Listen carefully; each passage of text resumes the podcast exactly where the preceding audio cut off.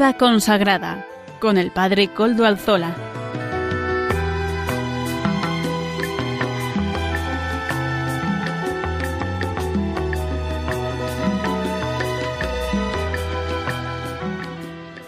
Buenas tardes, hermanos, amigos y oyentes.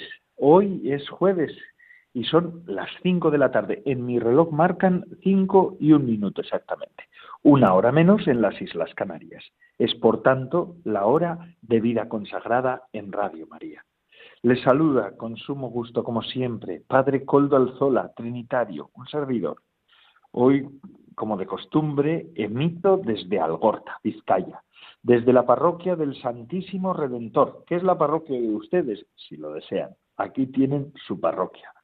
Me encomiendo, como siempre, al comienzo del programa a mi hermano, Beato Domingo Iturrate, cuyas reliquias custodiamos en nuestro templo parroquial. Ayer, como muchas otras órdenes, congregaciones y familias espirituales, nosotros los trinitarios también celebrábamos a los santos de nuestra orden, a los santos de nuestra propia orden. Entonces, entre ellos también nos acordábamos y nos acordamos del Beato Domingo Iturrate.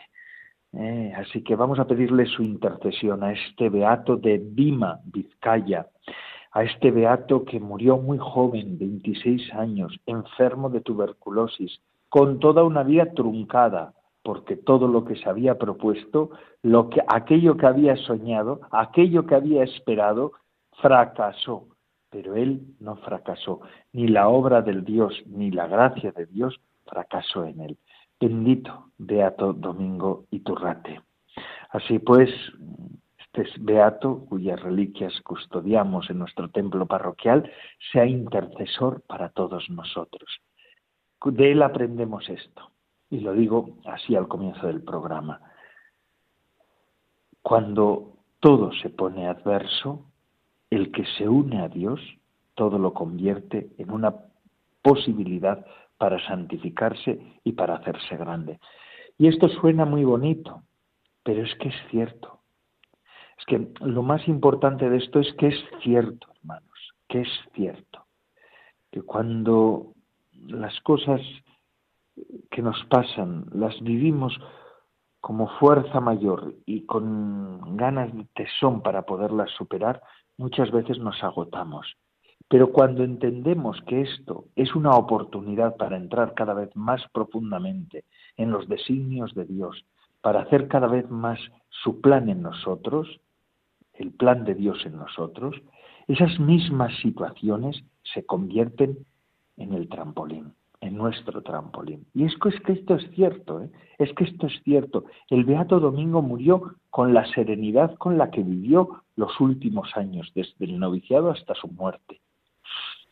Con una serenidad pasmosa, con una serenidad impresionante. Bueno, ahí lo dejo. Que Él interceda, porque yo estoy convencido de que muchos oyentes en este momento estarán viviendo ustedes situaciones a veces adversas. Ahí tienen a uno que les puede ayudar. Además pedimos su intercesión, si hay alguno que tiene cualquier cosa, cualquier situación, cualquier enfermedad, pidámosle al Beato Domingo que interceda por nosotros directamente. Directamente, pidámosle al Beato, por favor, intercede ante Dios para que yo pueda conseguir esta gracia. Pero la verdad es que aprendamos de él también.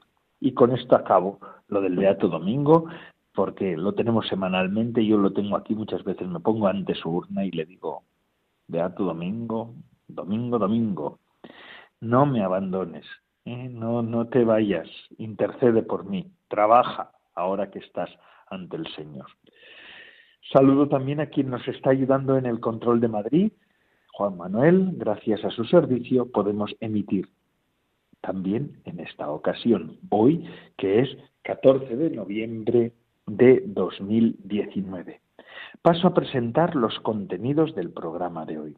Comenzamos dando voz a los pastores de la Iglesia, Monseñor don Joaquín María López de Andújar, y Cánovas del Castillo, obispo emérito de Getafe y miembro de la Comisión Episcopal de Vida Consagrada, nos ofrecerá la sección de la editorial. Hoy seguiremos presentando, o nos seguirá presentando él, la exhortación apostólica Gaudete et Exultate del Papa Francisco sobre la santidad en el mundo actual. Amaro Villanueva nos ofrece, como todas las semanas, la sección Música para Evangelizar. La Madre Olga del Redentor nos presentará su sección De Camino con Madre Olga, unos minutos de reflexión espiritual que siempre refrescan. Finalmente, el padre David García, García Rico, nos presentará el Evangelio del domingo. Ya saben, siempre nos pone en conexión con la liturgia del domingo que llega. Y además ustedes pueden ponerse en contacto con el programa por medio del correo electrónico del mismo. Se lo recuerdo, vida consagrada vida consagrada arroba radiomaria.es. Vida consagrada, porque es nuestro programa. Arroba, ¿dónde estamos? Pues en Radio María. Y en Radio María de España. Pues por tanto, vida consagrada arroba radiomaria.es. Ustedes pueden escribirme a él y yo mismo les contestaré. Y recuerdo también otra cosita más, que desde ya hace poco nos pueden escuchar por medio de los podcasts de la, eh, de la web de Radio María. Ya nos suben el nuestro, no lo olviden. Si quieren volver a escuchar este programa, pueden hacerlo por medio de la página web. Pero si es que se lo han perdido alguna semana, pueden ir allí y pueden recuperar el programa que quieren escuchar. Así que ya saben, vayan a la página web de Radio María, en la en la página principal, en la portada misma, encontrarán allí una ventana o una noticia, en realidad ponen una noticia y dice leer más, le dan ustedes el cuadro y allí se abren los podcasts de todos los programas que se suben. Pues entre otros, si ustedes van a la V, encontrarán Vida Consagrada. Pues ahí, ahí nos pueden volver a escuchar. O pueden escuchar el programa si se lo han perdido a la hora de emisión. Así pues, sin más, Monseñor don Joaquín López de Andújar, adelante.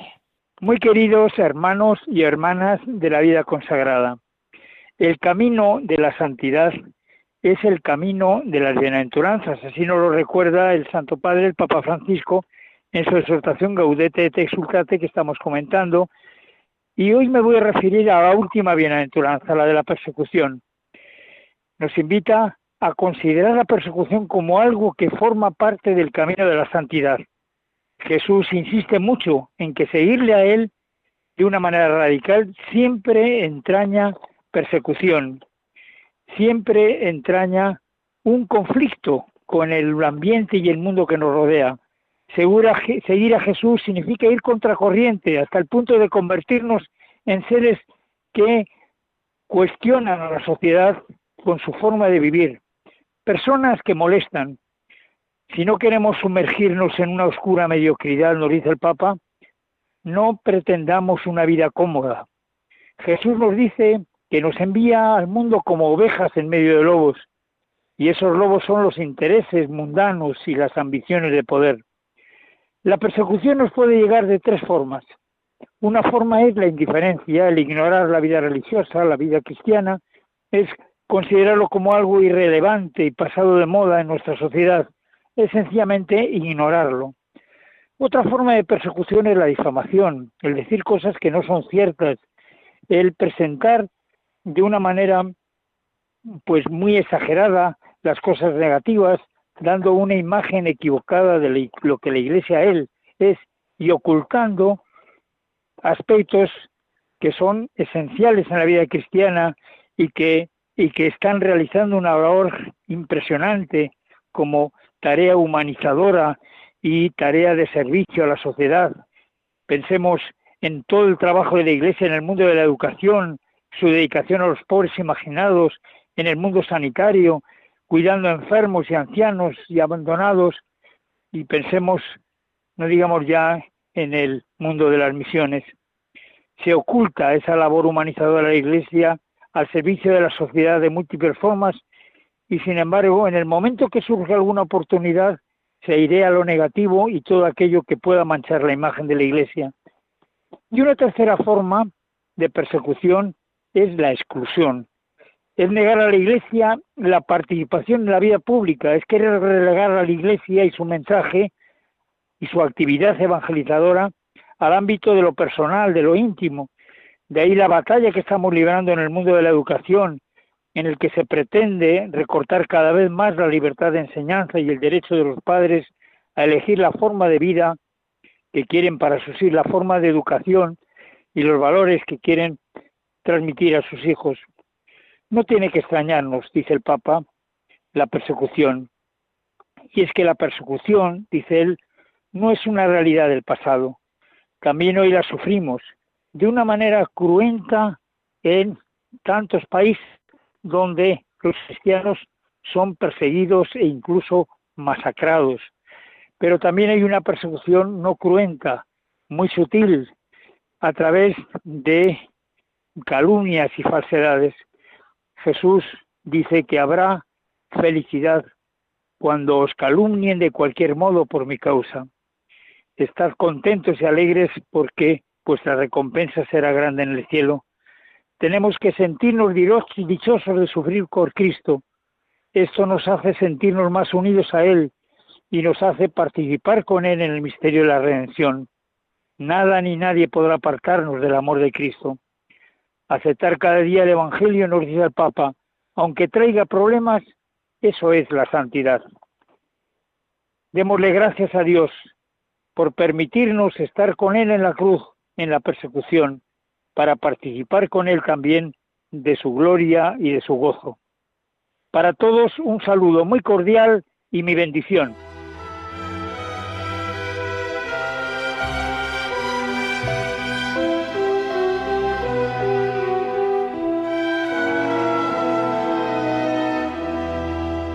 Agradecemos las palabras de don Joaquín María López Andújar y Cánovas del Castillo, el obispo emérito de Getafe y miembro de la Comisión Episcopal de Vida Consagrada. Ya ven, Gaudete et Exultate es un documento fundamental del Papa Francisco que estos obispos, nuestros colaboradores del programa de Vida Consagrada de Radio María, nos van exponiendo semana tras semana. Ciertamente es un gustazo o un honor, diría yo, que los mismos pastores de la Iglesia vayan desgranando este documento tan importante sobre la santidad, eh, sobre ese llamado de la santidad. Y ahora pasamos eh, con Amaro Villanueva a la música para evangelizar. Adelante.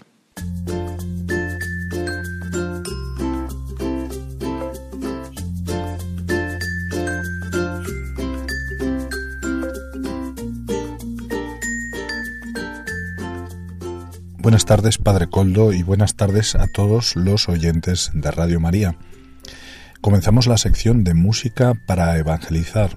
Hoy tenemos al grupo Propiedad de Cristo.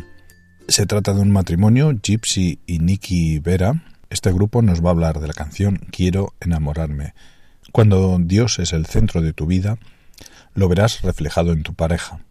Vas a ver el rostro de Jesús, vas a ver la misericordia de Dios. Ese amor que proviene de Dios es el que nos hará respetarnos mutuamente y el que se encarga de purificar el amor. Primero, amo a Dios, y porque amo a Dios, te quiero a ti y te respeto. Es lo que nos dice el grupo Propiedad de Cristo, este matrimonio. La esposa de este matrimonio, de este grupo llamado Propiedad de Cristo, señala que otras parejas, al verlos evangelizando y predicando, dicen que les gustaría que su esposo o esposa sirvan así al Señor. Nosotros transmitimos eso a través de nuestras canciones. Hay mucha necesidad, muchos matrimonios a punto de destruirse. Los esposos aseguran que el fruto principal de un amor fundado en Dios es descubrir para qué fuimos creados. Nosotros fuimos creados para ser felices, dejarse amar el uno por el otro. Pues bien, hoy podemos escuchar atentamente esta canción de propiedad de Cristo, quiero enamorarme. Lo escuchamos.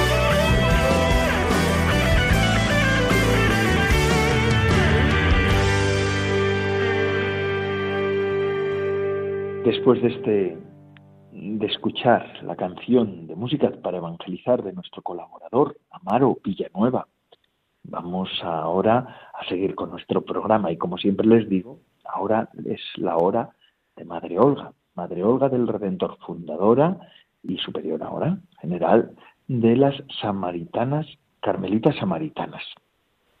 Ella nos ofrece este espacio que se llama De Camino con Madre Olga. Apuntes de espiritualidad, apuntes con alma. Además, la semana pasada nos decía que ella ahora emite, como esta semana, desde la Fuencisla, en Segovia. Un saludo para esa comunidad nueva, esa nueva presencia de la, de la congregación de ellas, de las carmelitas samaritanas. Pero le voy a decir una cosa, que en ese monasterio o convento donde ahora residen o reposan más bien, los restos, los sagrados restos de San Juan de la Cruz, en ese Fuencisla, en ese, en ese convento donde inicia San Juan de la Cruz la reforma carmelitana de los varones, de los carmelitas, ese sitio históricamente tan señero, es un sitio precioso, yo he estado más, más de una vez ahí, pues en ese sitio, antes que los carmelitas, porque todavía no existían, fundó nuestro padre San Juan de Mata, el fundador de la Orden Trinitaria. Él mismo, en su vida, en vida, fue al, a Segovia y con el obispo Gonzalvo de aquel entonces fundó en ese mismo lugar. En eso, ahí donde ahora está el, el convento de los carmelitas, ahí estuvo el convento de los trinitarios. Así pues, ahí después se trasladaron y después por eso pudo fundar también San Juan de la Cruz. Pero ahí, en ese mismo lugar, era el solar de los eh, padres trinitarios fundados por San Juan de Mata. Y además, en, en Segovia, San Juan de Mata fundó en el año 1208. En 1207 funda San Juan de Mata, 1207, comienzos del siglo XIII, mm, funda San, eh, San, Juan de Mata en Burgos. Antes había fundado en Avingaña, en un pueblo de la provincia de Lérida. Funda en 1207 en Burgos y en 1208, al año siguiente, funda en Segovia, para en 1209 fundar en Toledo. Así que ese es el periplo, el recorrido fundacional de San Juan de Mata, 1208, en ese mismo lugar. Así que, Madre Olga, de camino, adelante. Buenas tardes, Padre Coldo y queridos radioyentes del programa Vida Consagrada de Radio María. Seguimos desgranando un poco el itinerario y concepto teresiano de vida consagrada a través de las obras de la Santa Madre, de Santa Teresa. Santa Teresa fue depositaria de un carisma. Dios la hizo depositaria de un carisma, como todos los carismas, únicos e irrepetibles. ¿no? Como sabéis, un carisma es una gracia concreta que está viva y actúa es eficaz. ¿no? Carisma es siempre una gracia del espíritu, pero en acción, una gracia siempre actuante, que por donde va infunde vida, vivifica. Y vivifica de una determinada manera, con un color, con un sabor, con un modo concreto. Un carisma es una gracia que se recibe no para la propia santificación, sino para la edificación de la Iglesia. En concreto, el carisma teresiano es, en mi opinión, sin ánimo de hacer de menos a nadie, el más hermoso, el más grande, el más vivo y todavía uno de los más, si cabe la expresión, verdes en la Iglesia, en el sentido de que queda mucho por descubrir y por ahondar en él. La santa inició un carisma, pero ningún fundador, ni Santa Teresa ni ningún otro, ha agotado un carisma.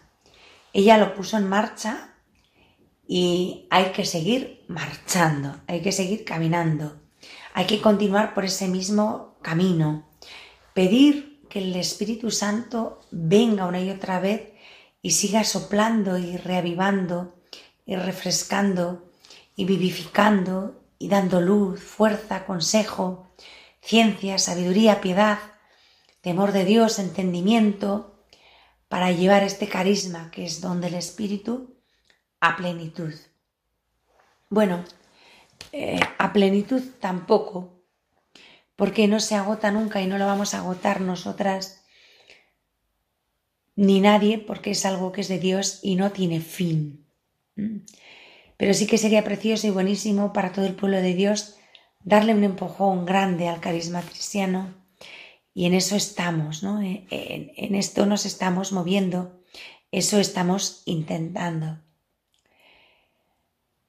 Hay que sacarlo a la luz, hay que darlo a conocer, porque el carisma teresiano enamora a quien lo conoce. El problema es que casi nadie lo conoce y a veces cuando lo intentan presentar lo meten muchas veces en una especie de caja de cartón gris oscura, dura, fría y fea, y le quitan toda su frescura, todo su colorido, toda su belleza y sobre todo su alegría y su vitalidad.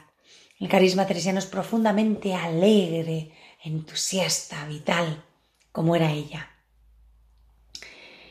¿Qué es lo que hemos hecho mal para que se relacione muchas veces al Carmelo y a lo teresiano con una austeridad, una dureza y una disciplina eh, estilo espartano.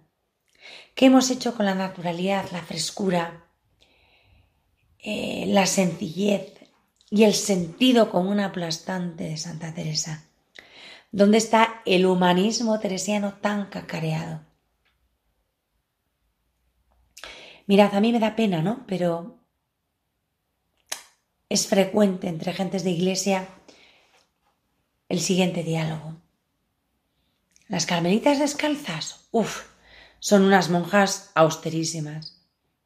Y yo digo, y lo digo con dolor porque he sido carmelita descalza muchos años,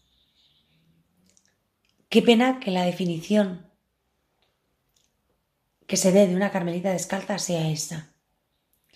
No, una carmelita descalza no es una monja austerísima. Una carmelita descalza es una hija de Santa Teresa. Esto significa que, como hija de Santa Teresa, es heredera de su espíritu y de su apasionado amor a Cristo.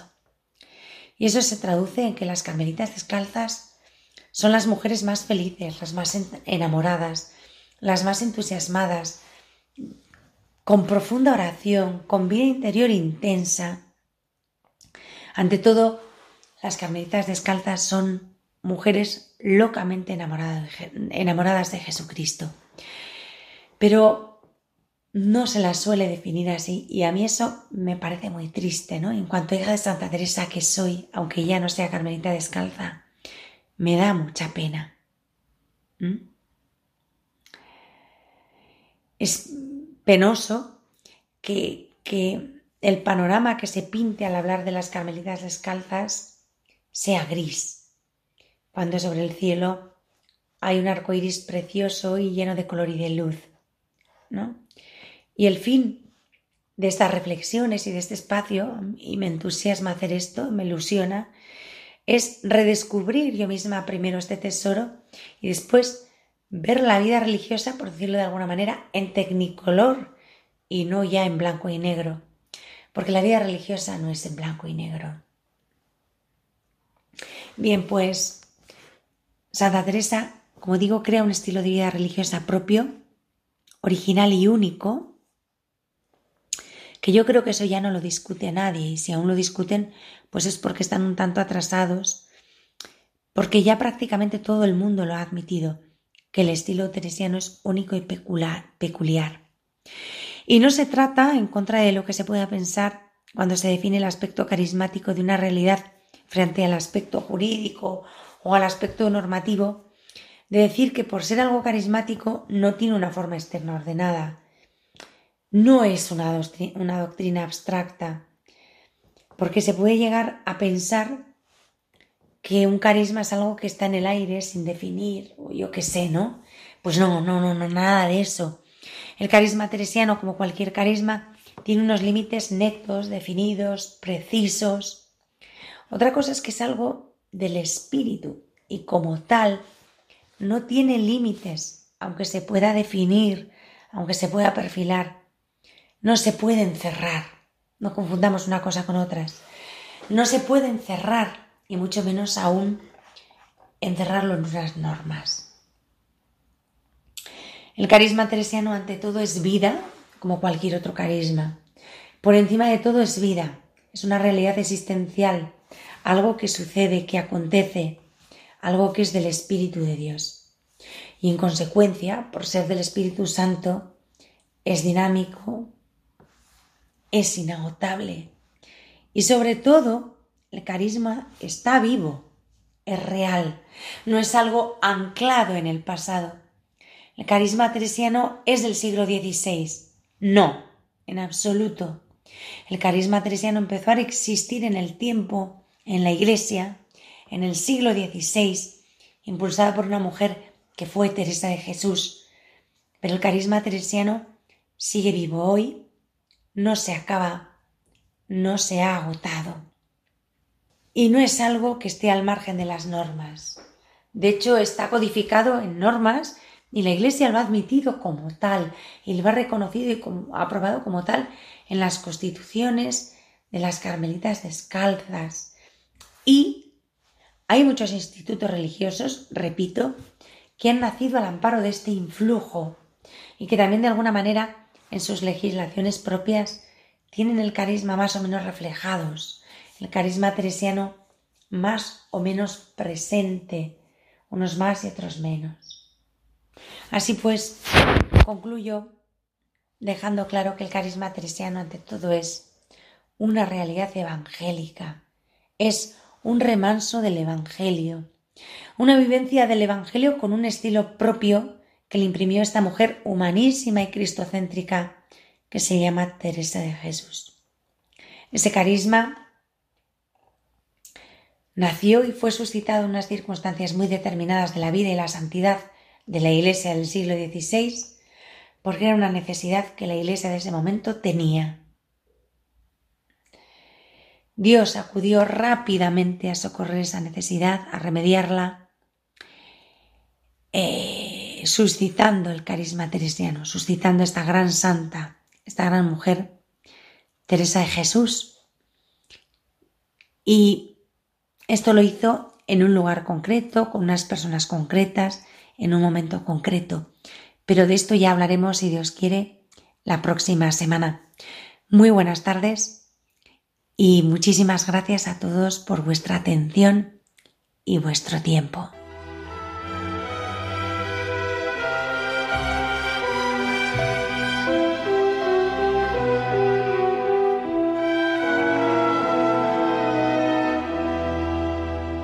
Todo esto lo podemos tener porque Radio María es Radio María y porque esta es la radio de la Virgen, un verdadero evento evangelizador en este momento de la historia de la Iglesia en España.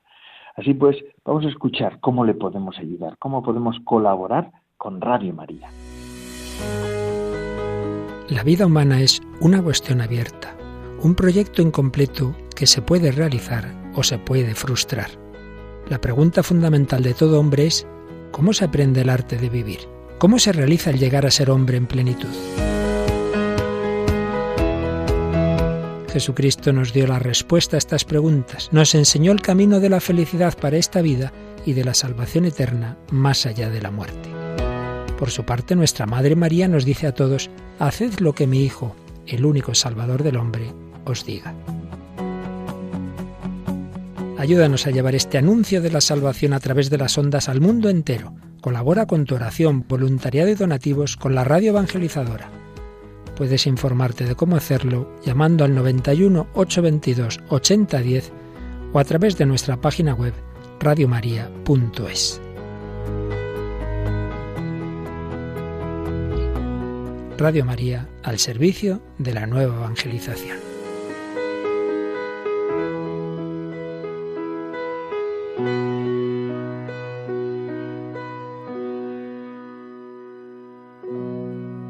Ya casi llegamos al final del programa. Padre David García, García Rico, este biblista, nuestro biblista particular del programa de vida consagrada en el que estamos, nos va a ofrecer los últimos minutos del Evangelio del domingo. Ya nos pone mirando al domingo que viene. Padre David, adelante. Buenas tardes amigos de Radio María. Este próximo domingo, día 17 de noviembre, Celebramos el 33 domingo del tiempo ordinario. Vamos a escuchar el Evangelio de ese día, que está tomado de San Lucas, y dice así. En aquel tiempo, como algunos hablaban del templo de lo bellamente adornado que estaba con piedra de calidad y exvotos, Jesús les dijo, Esto que contempláis llegarán días en que no quedará piedra sobre piedra que no sea destruida. Ellos le preguntaron, Maestro, ¿cuándo va a ser eso? ¿Y cuál será la señal de que todo eso está para suceder? Él dijo, Mirad que nadie os engañe, porque muchos vendrán en mi nombre diciendo, Yo soy, o bien, está llegando el tiempo. No vayáis tras ellos cuando oigáis noticias de guerras y de revoluciones, no tengáis pánico, porque es necesario que eso ocurra primero, pero el fin no será enseguida. Entonces les decía, se alzará pueblo contra pueblo y reino contra reino. Habrá grandes terremotos y en diversos países hambres y pestes. Habrá también fenómenos espantosos y grandes signos en el cielo. Pero antes de todo eso os echarán mano, os perseguirán, entregándoos a las sinagogas y a las cárceles, y haciéndoos comparecer ante reyes y gobernadores por causa de mi nombre. Esto servirá de ocasión para dar testimonio. Por ello, meteos bien en la cabeza que no tenéis que preparar vuestra defensa, porque yo os daré palabras y sabiduría a las que no podrá hacer frente ni contradecir ningún adversario vuestro. Y hasta vuestros padres y parientes y hermanos y amigos os entregarán y matarán a algunos de vosotros, y todos os odiarán a causa de mi nombre, pero ni un cabello de vuestra cabeza perecerá. Con vuestra perseverancia salvaréis vuestras almas.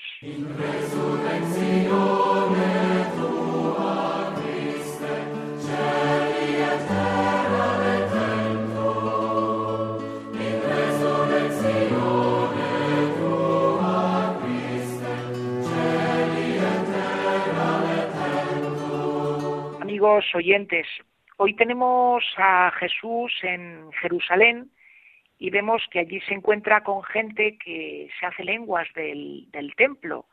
Y la verdad es que no es para menos, porque el templo de Jerusalén era una de las grandes maravillas de la antigüedad, un complejo arquitectónico que dejaba con la boca abierta a todo el que iba a conocerlo. Y además de ser un lugar eh, a nivel de arte pues muy llamativo, espectacular, pues era también un sitio muy importante para los judíos, porque ellos estaban convencidos de que en el santuario del templo se hallaba la presencia de Dios. Luego, llegar a ese lugar era como estar casi tocando al mismo Dios. Por ello, cuando allá por el año 19 antes de Cristo eh, se decidieron a construir el templo de Jerusalén, pues no buscaron a cualquiera para construirlo, sino que pidieron que fuese un lugar donde los albañiles, las personas que lo construyesen, fuesen personas con pureza.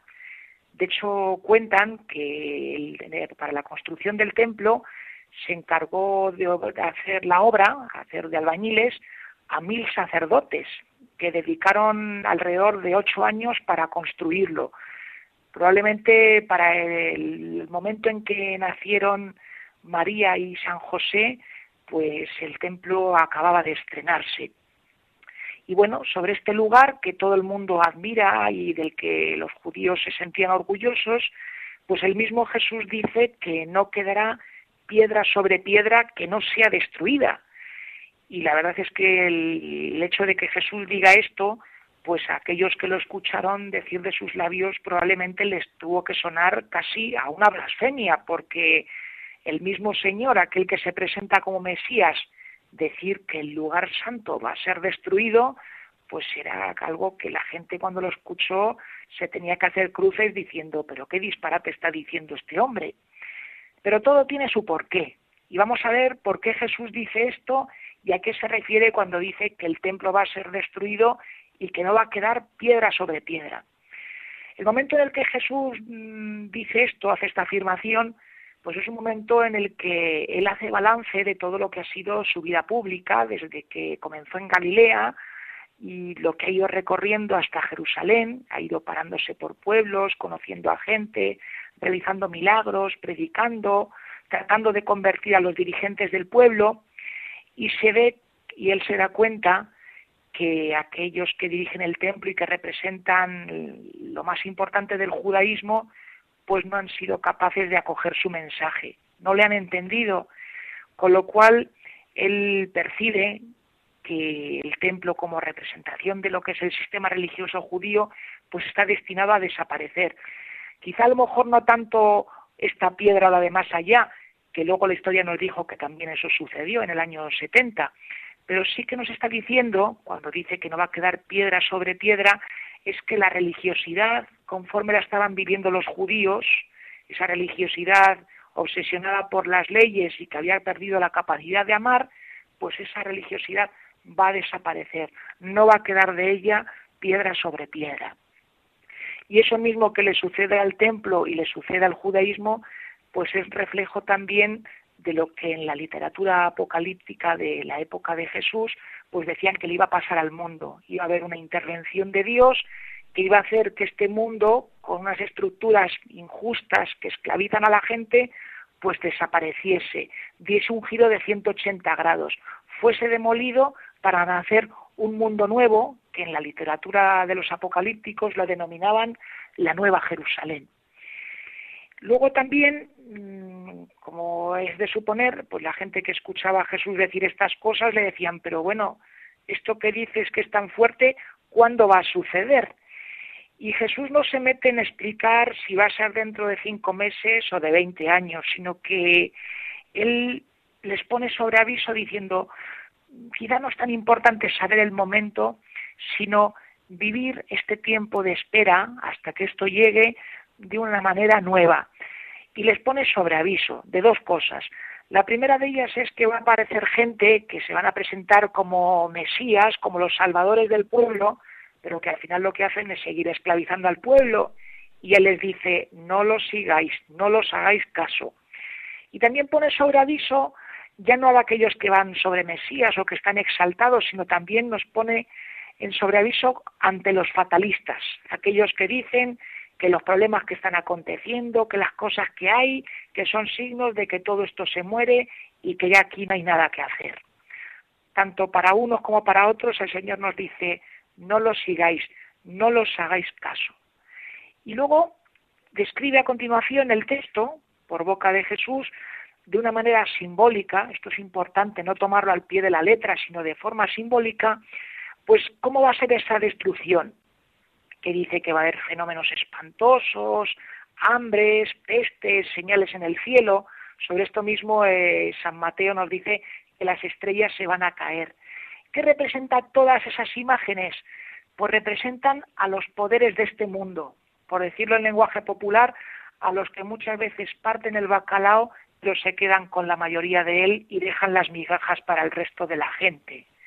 Pues nos está diciendo el Señor que todos esos poderes que resultan ser tan dañinos y tan nocivos para la paz en la gente y para el bienestar, pues van a ser eliminados, van a ser cambiados, van a ser suprimidos, van a caer. ¿Para nacer qué?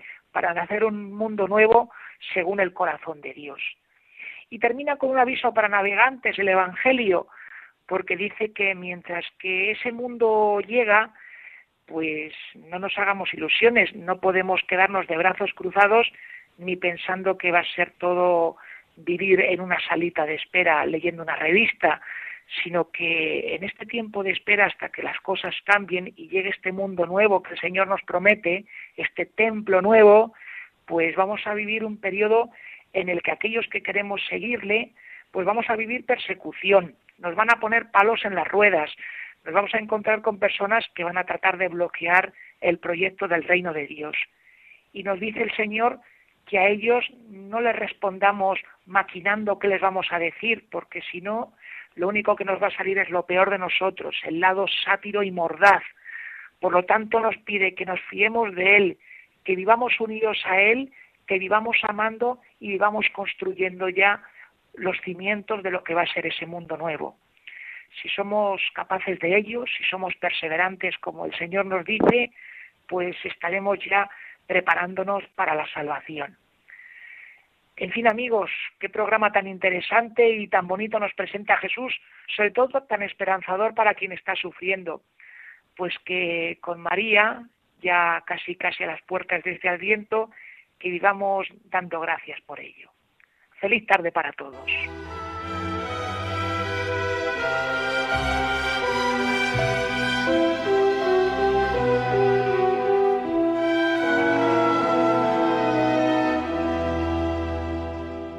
Después de esto, del padre David, ya, mirando para el domingo, es el domingo que es así apocalíptico, ¿verdad? Un domingo que nos habla del final de los tiempos y estamos llegando al final del año litúrgico Eh, les recuerdo antes de despedir el programa que ya desde hace un tiempo hemos contado con la ayuda de Amaro Villanueva. Él hace la sección semanal de música para evangelizar. Además de eso, a partir de este mes de octubre, sube semanalmente el podcast del programa. Ya saben para qué sirven esos podcasts. Ustedes pueden escuchar desde la web de, podcast de Radio María los programas emitidos. Así pueden recuperar aquellos programas que más le impactaron o aquellos que no pudieron escuchar. Más de 80 programas y más de 15.000 grabaciones ya subidas. Pues a partir de octubre ya también pueden escuchar el nuestro, porque muchas veces en el correo, mm, vida consagrada arroba radiomaria.es, ustedes me suelen preguntar, ¿y dónde podemos escuchar de nuevo el programa? ¿Dónde tengo yo una copia del programa? Pues a partir de ahora ya lo tienen en la página web y lo pueden escuchar, lo pueden bajar, lo pueden escuchar en el teléfono, donde ustedes quieran, gracias a este podcast del programa que se, se sube semanalmente. Agradecemos vivamente a Radio María porque nos lo permite y además también a, Amaro Villanueva que lo hace. Muchísimas gracias, Amaro. Y el programa de vida consagrada de Radio María ha concluido una semana más. Gracias a todos los que semana tras semana nos ofrecen su fidelidad y compañía. Es una gozada contar con ustedes. Son ustedes la razón de ser de nuestro programa y la de todos los programas de la Radio de la Virgen. Les dejo ahora con la hora feliz, el espacio dedicado a los más pequeños de la casa. Y además esto no para, amigos. Se despide de todos ustedes, Padre Coldo Alzola, Trinitario. Recen por mí, yo lo hago por ustedes. La semana que viene, si Dios lo quiere, nos encontramos aquí en el programa de vida consagrada. Hasta la semana que viene, si Dios lo quiere.